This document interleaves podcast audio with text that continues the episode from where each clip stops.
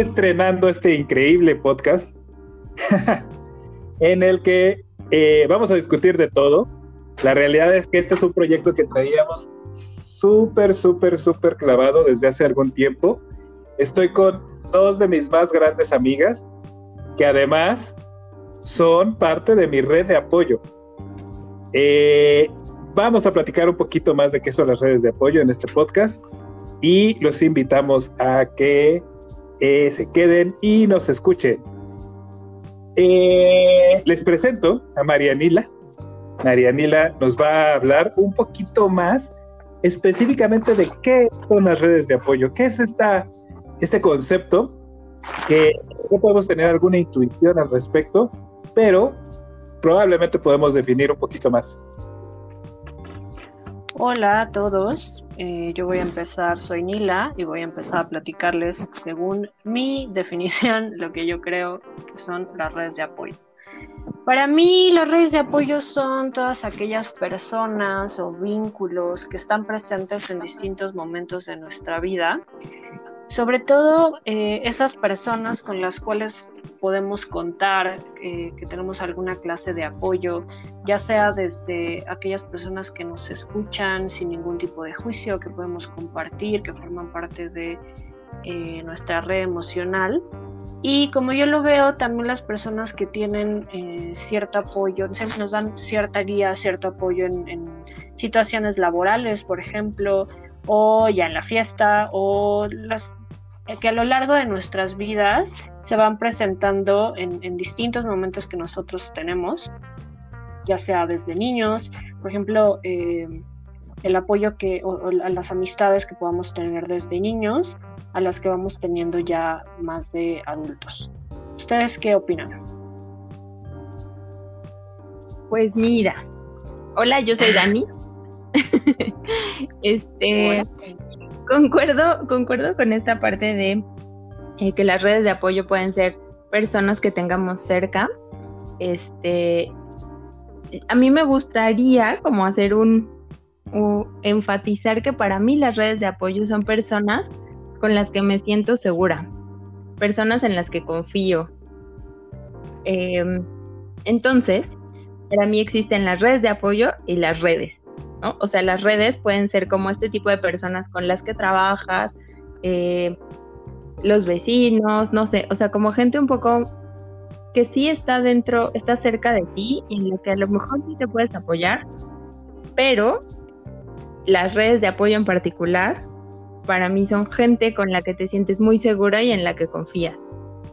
Em, entonces, pues mm, diferimos poquito, pero básicamente es, la misma idea, ¿no? Como de eh, vínculos con de los que obtienes cosas y a los que les das cosas, eh, no solo cosas, pues no objetos, sino en, que, con los que em,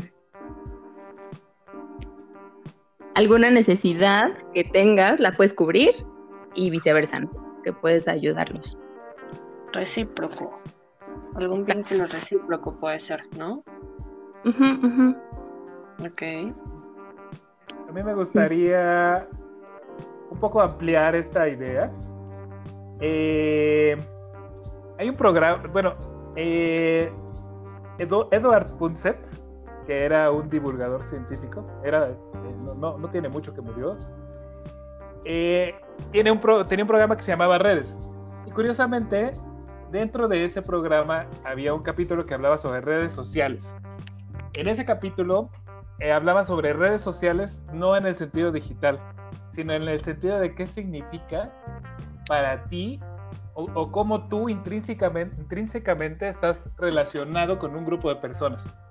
Parte de las conclusiones de las que hablaba era de cómo nuestra, nuestras acciones influyen sobre personas que no conocemos.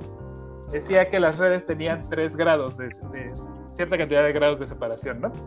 En particular, había tres grados de separación sobre nuestras redes sociales específicas.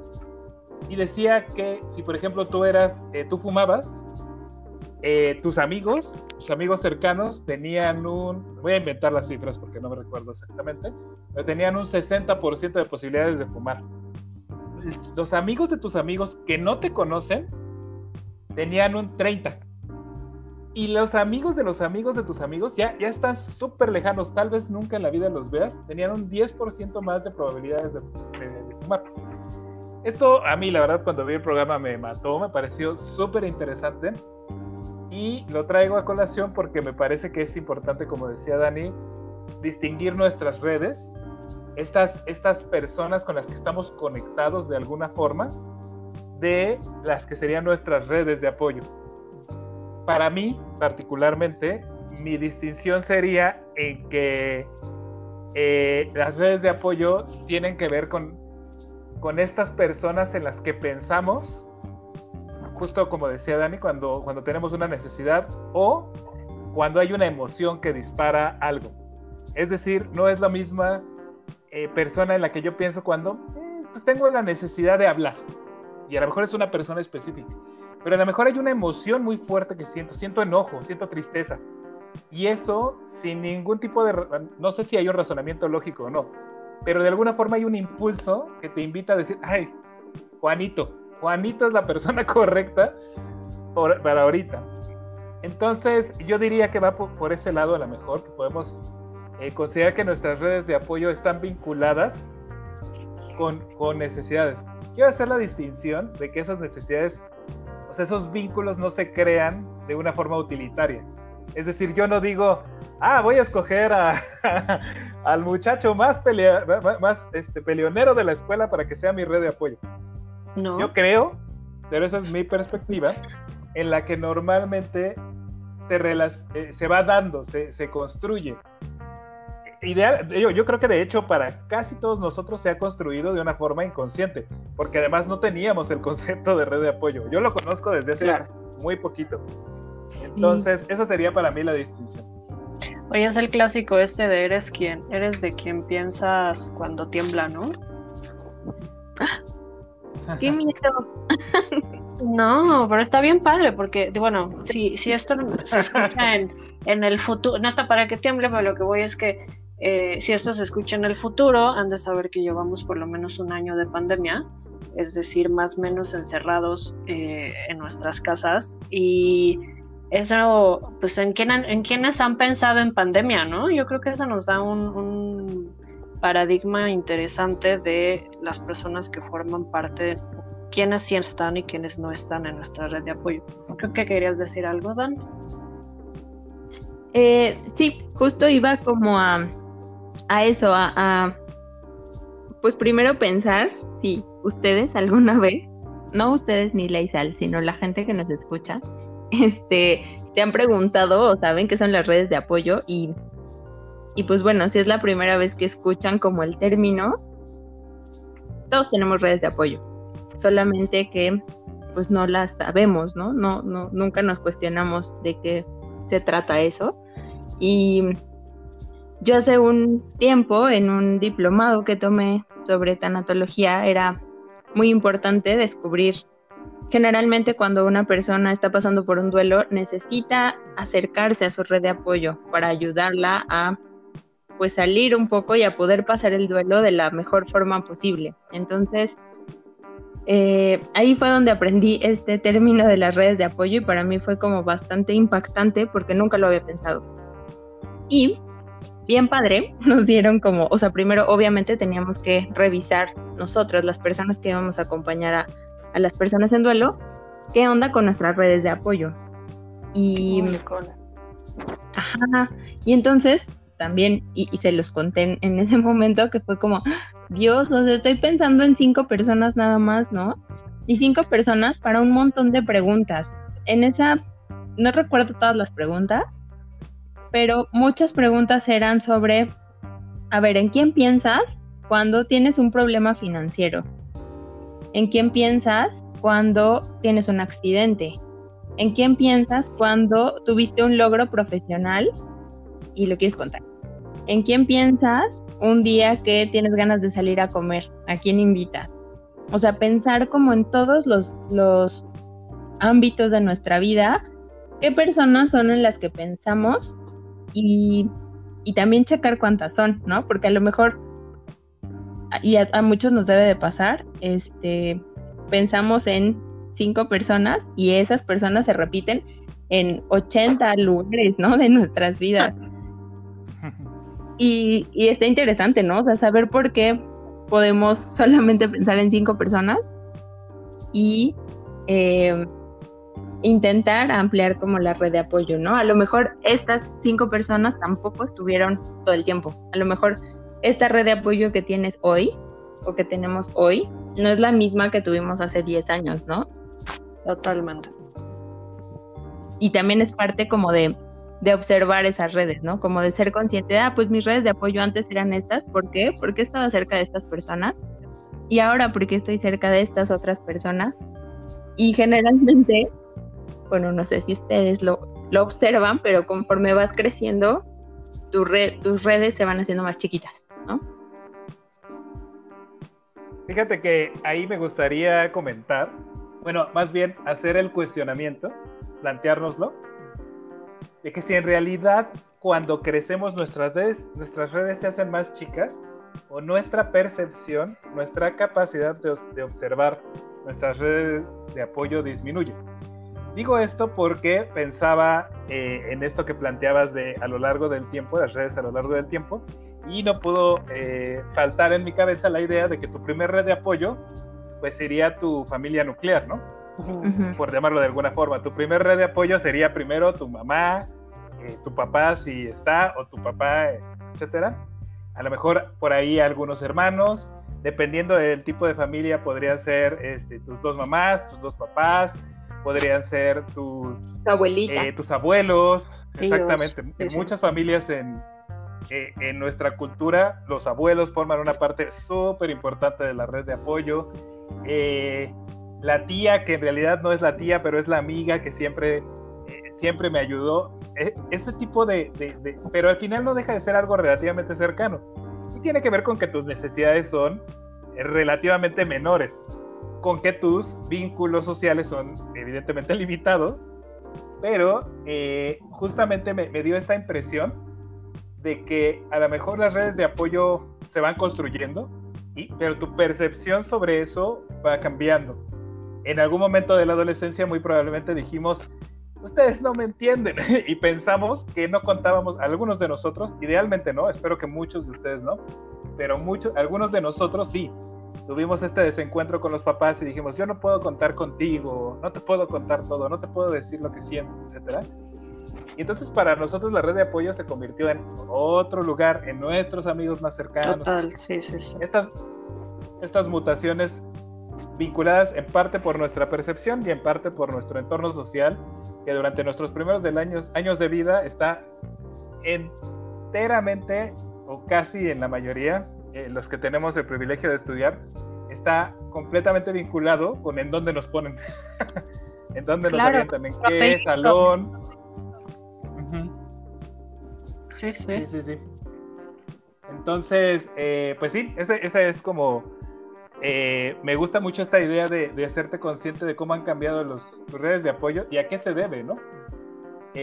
muchas veces no dependió de ti, digamos, muchas veces uno puede estar sumergido en una percepción en la que piensa que no. Cuando uno, eh, o uno de los aspectos que yo he escuchado recurrentes en el diálogo de la, de la narrativa de estar deprimido, es sentirse solo, ¿no? Sentir que no cuenta con nadie, sentir que, este, pues que nadie lo entiende, etc. Y es una cuestión de percepción justamente. Entonces, eh, me gustaría que platicáramos un poquito más, si les parece bien, sobre cómo estas redes de apoyo se transforman a lo largo del tiempo, no solo por esta parte, sino, eh, sino por la percepción. Y después platicar un poquito más sobre, pues sí, sobre la observación, ¿no? Fíjate que esto que comenta Sal me, me lleva a varias reflexiones. Coincido contigo eh, en que muchos de los vínculos que creamos y que eventualmente se puedan transformar en nuestras redes de apoyo, pues básicamente son coincidencia. Eh, el lugar donde nos sientan, la gente con la que coincidimos eh, en, ciertos momentos de nuestra vida, pero también me gustaría poner énfasis en el esfuerzo eh, que cada uno hace al vincularse con el otro, eh, porque al final de cuentas creo yo que las, por lo menos para mí, las relaciones o mis redes de apoyo más intensas han tenido que ver con qué tan honesta he sido con las personas o qué tanto me he encuerado emocionalmente eh, con el otro, ¿no? Y, o sea, ustedes lo han vivido, ¿saben? O sea, yo con ustedes me les he contado, pero hasta las cosas que nomás de acordarme me dan pena.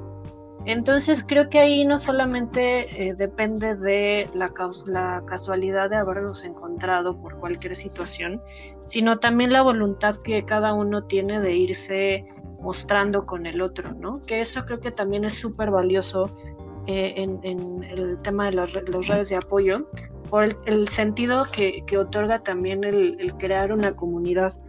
Mm, no solamente con las redes de apoyo tal vez emocionales, sino las redes de apoyo laborales, pensemos, en donde al final de cuentas eh, el pedir ayuda a alguien más, el no eh, mostrarse como un completamente, sino con alguien más que pueda saber más que nosotros y pedirle ayuda, pedir un consejo, creo que eso justo es lo que puede crear una red de apoyo en donde eh, uno me muestra vulnerable con el otro, si es que eh, solicitar ayuda podría ser, podría nombrarse vulnerable. Eh, Súper. Sí, ¿no? Y, Muchísimo. Y, y, y, bueno, no hablemos de la parte emocional o, de las anécdotas. Incluso me pongo a pensar, eh, justo en, las redes de apoyo de la fiesta, eh, ¿cuántas anécdotas, que, es también un, medio para crear otro tipo de redes de apoyo? Eh, el mismo hecho de que tus amigos te vean en estados inconvenientes, ebrios, este, bajo alguna influencia de algo, pues es que, que también una parte de un, de, una, de un estado vulnerable. No sé qué ustedes, ustedes piensan de esto, pero a lo que voy es que em, justo creo que habría que pensar también, y, bueno, nuestra familia es ese vínculo directo en donde nos, nos, el primer vínculo, como bien dice Sal, en donde nos mostramos así, vulnerables como somos, o, tal cual como somos, y, y, a partir de ahí vamos creando como, como distintos vínculos, ¿no? Sí, creo que justo ese es el punto principal y eso es lo que más me hace a mí pensar en las redes de apoyo. O sea, las personas con las que me siento súper segura y con quien me puedo vulnerar, también en diferentes niveles. O sea, no es la misma, el mismo nivel este, con ustedes, por ejemplo, que son de mi red de apoyo más cercana, a, no sé, mis tíos, ¿no? Que ellos también están en mi red de apoyo, pero no para esta parte emocional. O sea, creo que también eh, es interesante cómo la red de apoyo pues va de diferentes cosas. O sea, este, hay personas que, como dices, van para la fiesta y sabes que puedes confiar muchísimo en esas personas y ponerte pedísima y no pasa nada, pero también está eh, las personas que están para irse a echar un café y unas crepas. También están las personas con las que este, no sé, puedes ir eh, cuando tienes un problema que necesitas que te cuiden a la mascota, no sé, o sea, todas esas, esas redes em, además se conectan entre sí por las personas, ¿no? O sea, yo sé que puedo contar con ustedes, son parte de mi red de apoyo emocional, pero sé que también son parte de mi red de apoyo este, cuando se necesita hacer algo, o sea, como de necesito que me ayuden a cargar cosas para hacer tal, sé que van a estar ahí, ¿no? Y, es, interesante. Lana. sí, de apoyo para la lana, por ejemplo, ¿no? O sea, sé que mis tíos a lo mejor no son tan cercanos emocionalmente, pero sé que si, si tengo un pedo así gigante financiero o de que estoy en el torito, no sé, ellos van a ir. Yo te llevo Obvio no va a pasar.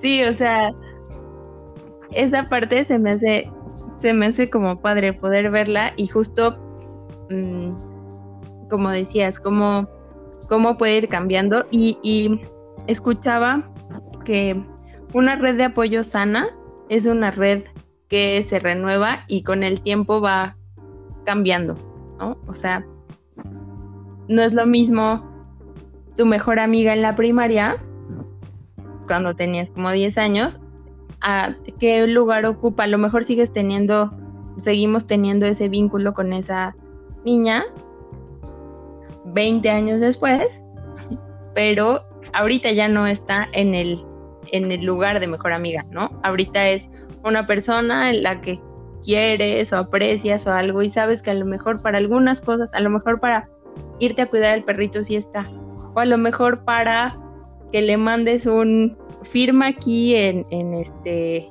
en change.org y lo va a hacer o dame un like, ¿no? Para los que eh, de Instagram, para eso Exacto. sí, sí, sí. Ajá, o vota para que yo gane en tal lugar, ¿no?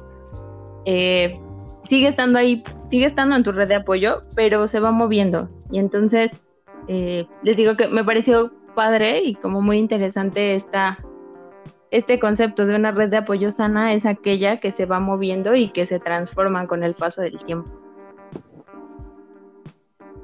A mí me gustaría eh,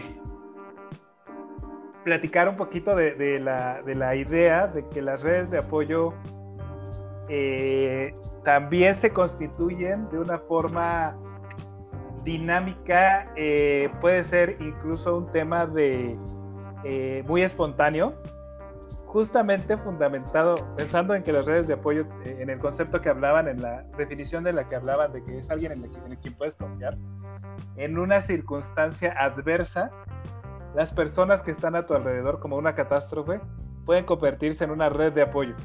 De hecho, comunitariamente podemos constituir una red de apoyo eh, que no, no se vincula específicamente con el individuo, o sea, no es una red de apoyo para ti, sino que somos una red de apoyo para esa comunidad. Estoy pensando ahorita específicamente, eh, les platico que es 12 de marzo, en el día que estamos grabando esto, hace eh, cuatro días fue eh, la marcha anual por el Día de la Lucha de los Derechos por la, de, la Mujer. Y algo que, un relato que he escuchado muchísimas veces y leído y que me emociona muchísimo, es esta idea de que estás adentro de una marcha, adentro de un montón de chavas que a veces conoces y a veces no conoces, y de alguna forma hay una sensación de seguridad, una sensación de vínculo, una sensación de luchar por algo eh, eh, similar. Esta imagen icónica eh, en esta marcha en particular en la que una chica agarra una... La reina. Pues una... una la reinota, una, una bomba de, este, de gas lacrimógeno y la regresa, ¿no? Cualquiera que haya intentado o estado cerca de una bomba de gas lacrimógeno sabe que es una está súper caliente, que es una cosa que es realmente complicado de hacer. Y pues la verdad es que eh, en torno a esta figura pues se ha desarrollado ahí una, pues toda esta dinámica, ¿no? De, apoyo. Eh, también las, las eh, hace poco escuchaba un podcast que hablaba de la canción Sin Miedo. Ah. Y justo, justo, justo relataban muchísimo esta, estos vínculos que se generaron entre ellas, entre las, las chicas que, que grabaron, la, la, autora, este, quienes propusieron que se hiciera y todo, cómo se desarrolló un vínculo. Algunas de ellas tal cual mencionan, yo aquí fue cuando supe que era feminista, cuando me di cuenta que todas estas mujeres, eh, yo sabía que si algo me pasaba iban a estar ahí, ¿no? Yo no, en este momento que estábamos platicando de esto, no puedo imaginar una sensación de apoyo, de, construcción de una red, eh, pues tan fuerte, ¿no? Tan, bueno, no, seguramente sí, lo que quiero decir es que es sorprendente cómo a través de estas dinámicas se constituyen redes de apoyo tan, tan poderosas. Y bueno, eh, pues me gustaría platicar un poquito, porque justo en esto que decían de que las redes de, apoyo son dinámicas, ¿cómo podemos ampliar nuestras redes de apoyo? Una vez que somos conscientes de que es algo valioso, de que es algo en lo que nos podemos, eh, en, lo que podemos construir eh, comunidad. De hecho, el fundamento mismo de la comunidad que pues es de alguna forma apoyarnos. ¿Cómo podemos eh, establecer estrategias para ampliar nuestra red de apoyo?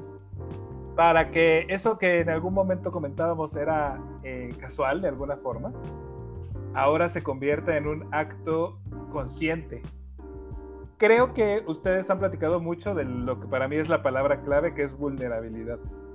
Es decir, eh, ser capaz de relacionarte desde la confianza. Em, desde la confianza específica sobre un punto. Creo que otra cosa que puede ser sumamente valiosa es reconocer tus necesidades. Es decir, em, por ejemplo, en el caso de los hombres, que solemos tener redes de apoyo más pequeñas o incluso nulas, bueno, al menos en cuanto a percepción, la realidad es que eh, en las pláticas que hemos tenido, hemos, hemos eh, notado, hemos observado es muy común que, que, las chicas, pues, de alguna forma desarrollen una red de apoyo un poquito más sólida y los hombres eh, no, sobre todo en el aspecto emocional. A lo mejor hay otros aspectos en los que sí, pero particularmente en el aspecto emocional, que es al que eh, nosotros nos hemos referido más, eh, tradicionalmente a los hombres mm, no se nos enseña a hacerlo y además no sabemos que necesitamos hacerlo, ¿no? No, tenemos conciencia de que es necesario. A lo mejor, una vez, esto no es generalizar, es solamente alguna observación que hemos hecho, pero eh, justamente si tú e, en este camino de reconocer, a lo mejor es valioso tener una red de apoyo emocional. ¿Qué estrategias puedes seguir para construirla? ¿Qué estrategias puedes seguir para construir una red de apoyo eh, con, hombres y mujeres por igual? Esa, ese me parece un punto importante y pues mi primer, mi primer tema que diría es reconocer que lo necesitas. reconocer tu necesidad, ¿no? Sí, sí. Justo ahora que, que decías este ejemplo de las feministas, eh, es bien interesante cómo a partir de que te reconoces como feminista, empiezas a ver como mucha gente o muchos grupos por ahí eh, los que, a los que no habías volteado a ver y dices, ay, güey, no manches, o sea, estamos, estamos en lo mismo, ¿no? E incluso como esta perspectiva eh, de sororidad, como de estoy en un grupo y a lo mejor eh, no había pensado en que podían ser una red de apoyo y al cambiar como la forma de pensar de para qué estás en ciertos grupos, creo que también es un paso como uno de los primeros pasos para empezar a construir nuevas redes de apoyo. Les quiero platicar que tomé un taller este, hace unas semanas y pues ya el taller fue muy lindo, fue como de eh, cosas del amor romántico, como eh, fue pequeño, este, fue como muchos temas en general, pero todo era alrededor del amor romántico. Y al final, todas las chicas, que además todas eran como mucho más jóvenes que yo. Ay, qué padre. Eran universitarias. Y había unas dos, tres de mi edad y otras dos, tres mucho más grandes, ¿no?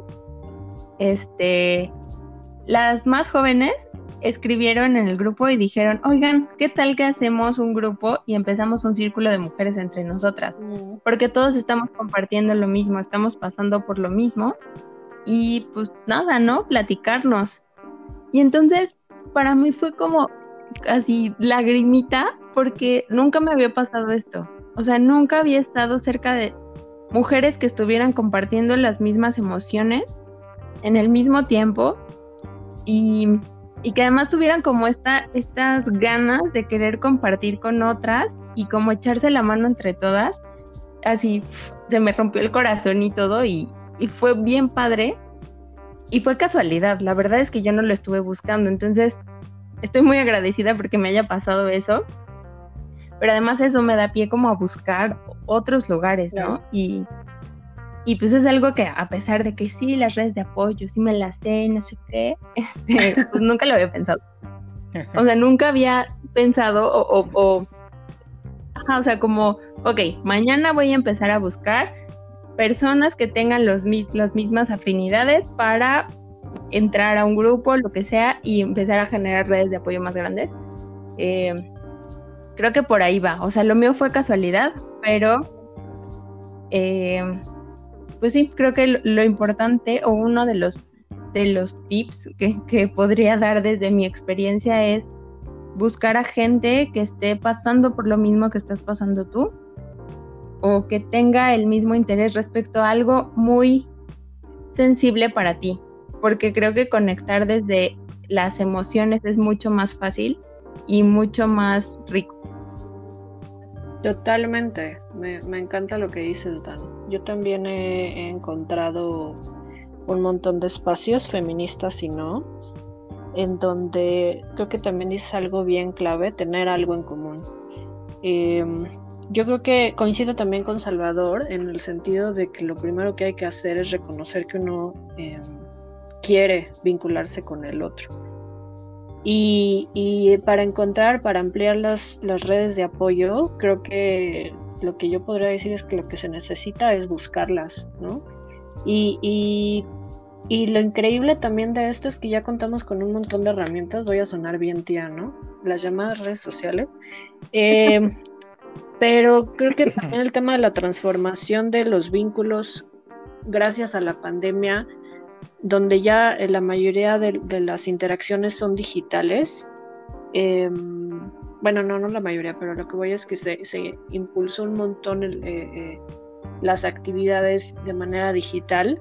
Han, han, surgido un montón de clases o dinámicas, círculos de mujeres, Em, igual yo estoy tomando un, montón de clases ahorita, en donde adicional a tener pues el interés en común, ya sea incluso desde aprender un idioma, desde tener un club de lectura, un círculo de mujeres, hay ahí ya un factor en común que te puede vincular con el otro y em, pues a través de esa interacción a lo mejor eventualmente mm, generar una relación más estrecha.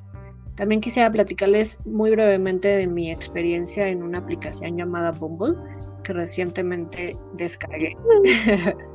pues resulta yo pensé que Bumble era nomás para ligar, pero no.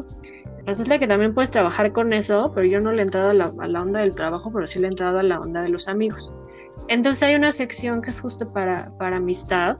Y lo que me parece muy interesante es que adicional a que puedes poner, ya sabes, tu clásico perfil, sea verdad o, o no y, te hagas como el interesante con, con, lo que tú crees que puede interesar eh, al resto de las personas con tus eh, hobbies y demás, hay algo que me parece vital ahora, que es el tema de la distancia, eh, que, a mí, que a mí me ha resultado como bastante sanador, en el sentido de, pues ahorita yo no quiero viajar un montón de kilómetros para coincidir con alguien. Me ha resultado más eficiente limitar eh, la, la, ahora sí que el rango de búsqueda a personas que están relativamente cerca de mí para poder tal cual irnos a caminar a un parque a tener como contacto humano y empezar a generar un vínculo ahí eh, de amistad, ¿no? Entonces, em, creo, que, creo que tiene que ver mucho con quitarse ahí el, el, eh, el temor de uno, querer buscar a alguien más ya sea, eh, no sé, como, como personalmente, que creo que también eso eh, hace que la gente de nuestro pasado de repente nos busque, ¿no? Eh, empezamos a, tachar nuestra lotería de pandemia si es que algún ex, algún ex amigo que no veíamos desde el kinder y demás, no nos ha buscado ahí justamente como para retomar algún vínculo que tuvimos en primaria, este, prepa, ya saben. Eh, este, o ya un vínculo nuevo a través lo que, lo que hemos platicado de los grupos digitales, ¿no? Ya sea clases, ya sea aplicaciones. Em, y, justo partir también me parece importante de algo, de algo en común, de algo que usted tenga en común con alguien más. Sí, me parece súper padre lo que dicen. Eh, yo, yo les sugiero que no busquen a sus ex. o no que no sea su primera opción. No sea ninguna opción. Este. Pero eh, yo les quiero platicar justamente para abonar esta parte. Hace poco eh, fui project manager en un proyecto que se llama Fotofestín, que es un festival de fotografía. Y ahí trabajamos con voluntarios. Trabajamos desde 60 voluntarios, eh, bueno, terminamos con alrededor de, de 25, pero eh, parte de nuestro trabajo fue construir un sistema de trabajo horizontal y autogestivo con ellos. eh, en ese sentido, aunque mi, título era Project Manager, en realidad me desempeñé más como un facilitador. Algo que, que ocurrió al principio, cuando empezamos a plantear esto de la autogestión, es que ellos decían, oye, pero ¿cómo nos organizamos? O sea, yo hago tal y, y, tal hace tal y así, por grupos o cómo. Y nuestro planteamiento fue muy sencillo. Nosotros dijimos, no queremos que todos trabajen lo mismo. Queremos que logremos nuestro objetivo. Y si uno de ustedes dice, hoy no puedo trabajar porque estoy triste, todos los demás salimos al quite y hacemos su trabajo. Y si uno de ustedes dice, hoy tengo algo que hacer, todos los demás tratamos de resolverlo. Si uno de ustedes tiene tiempo, pensó que no iba a tener tiempo y tiene tiempo, se sube a la actividad. Eh, había un objetivo común, justamente lo que hablaban hace rato, había un tema común que era eh, lanzar el festival, la mayoría eran aficionados a la fotografía, pero este hecho de poder confiar en la persona que acabas de conocer en línea para que te apoyara en tu trabajo se convirtió en algo maravilloso. Yo, a mí, yo cada vez que lo cuento me conmueve muchísimo. Y ellos lo platican constantemente, constantemente hablan de la posibilidad de ser autogestivos, de la posibilidad de ser humano con tus equipos de trabajo y a lo mejor las redes de, las redes de apoyo, sin duda. espero que algún día podamos invitar a algunos al podcast para que hablen de la, autogestión, de la autogestión desde un equipo autogestivo. Y pues al final vincularse desde ahí, desde, una, eh, desde todo lo que hemos hablado, desde la confianza, desde intereses comunes, desde lo humano, desde reconocer tus necesidades, darles voz y que tú sepas escuchar esas necesidades y sepas atenderlas. Entonces, en ese sentido, participen en voluntariados, es una gran oportunidad de conocer personas, de hacer cosas que, te gustan, de hacer cosas en las que estás interesado y sobre todo si hacen el ah, voluntariado de Fotolestín. es una gran forma de eh, pues sí, de construir un vínculo además horizontal, de aprender otras formas de gestionar tus proyectos. Yo me iría con eso en el sentido de cómo, cómo ampliar nuestras redes de apoyo. Pues yo como, igual como modo de conclusión, me gustaría eh, invitarles a que pues se cuestionen si tienen redes de apoyo o no, quiénes son y que también piensen en qué tanto las cuidan. A veces eh, jerarquizamos nuestras relaciones y ponemos primero hasta arriba a las parejas y después algunos amigos o uno o dos y pues ya cuando tenga tiempo, ¿no? Entonces eh, creo que es muy importante que estés como estés, si estás en pareja, si estás soltero, soltera, como sea, no descuides tus redes de apoyo porque pues todas son personas eh, que están ahí, pueden estar ahí para ti y tú también puedes estar para ellas. Entonces, pues preguntémonos qué tanto estamos procurando a nuestras personas importantes, a nuestros vínculos, a nuestras redes de apoyo y si es necesario, pues tener como una platiquita con estas personas y preguntarles, ¿crees que estoy presente en tu vida? ¿Crees que eh, te hago caso lo suficiente, porque a veces igual no nos damos cuenta y estamos alejando a la gente, ¿no? Y listo. Sí, eso que, que dices me parece bien interesante. Eh, es algo que, que, pocas veces me he preguntado y, y, siempre que lo he hecho es a través de estas reflexiones que, que tenemos. Eh, sí me parece bien valioso identificar quiénes son parte de nuestras redes de apoyo y quiénes aunque consideramos que son parte de nuestras redes de apoyo, no lo son en, realidad. Y nosotros, ¿qué, qué, tan buena red de apoyo somos para los demás? Entonces, eh,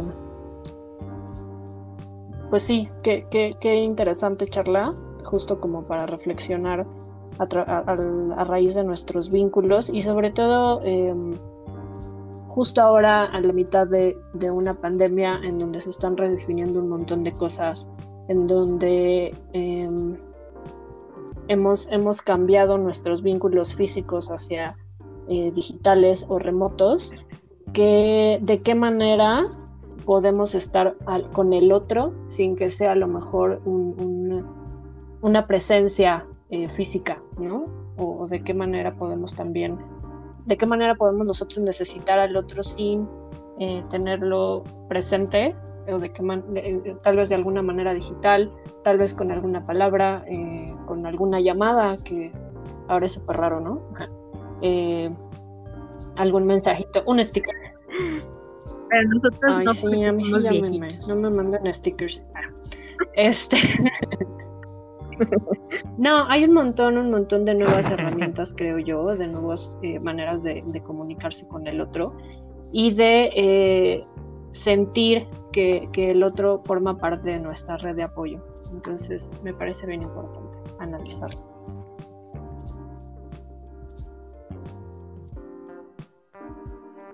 Perfecto, pues creo que es una, como bien dijiste, es un, es un gran tema Creo que la tarea de todos nosotros es reflexionar sobre nuestras redes de apoyo y reflexionar sobre eh, en qué sentido quisiéramos ampliarla y también, muy importante lo que dijo Dan, cómo mantenerla. Eh, creo que esa sería también para mí la conclusión. Y pues les agradecemos muchísimo que nos escucharan en este primer podcast. Eh, sobre este tema. La verdad es que nosotros somos nuestra red de apoyo y, y, cuando reconocimos eso, nuestra relación... Eh, lloramos. nuestra relación creo que incluso se volvió más rica, ¿no? En, reconocernos esa parte. Entonces, bueno, yo, yo soy Salvador Mejorada, hago acompañamientos eh, de, desarrollo humano basados en prácticas narrativas y Yo soy Nila y transformo botellas de plástico en a veces collares y a veces otras cosas interesantes. Me pueden ubicar en Instagram como Nila Rediseño. Y yo soy Dani o Dan. Este, ahorita soy diseñadora, le hago su branding, le hago su logo, lo que necesite gráfico, página web, sus redes sociales le llevo y ya. Muchas gracias por escucharnos. Adiós. Adiós.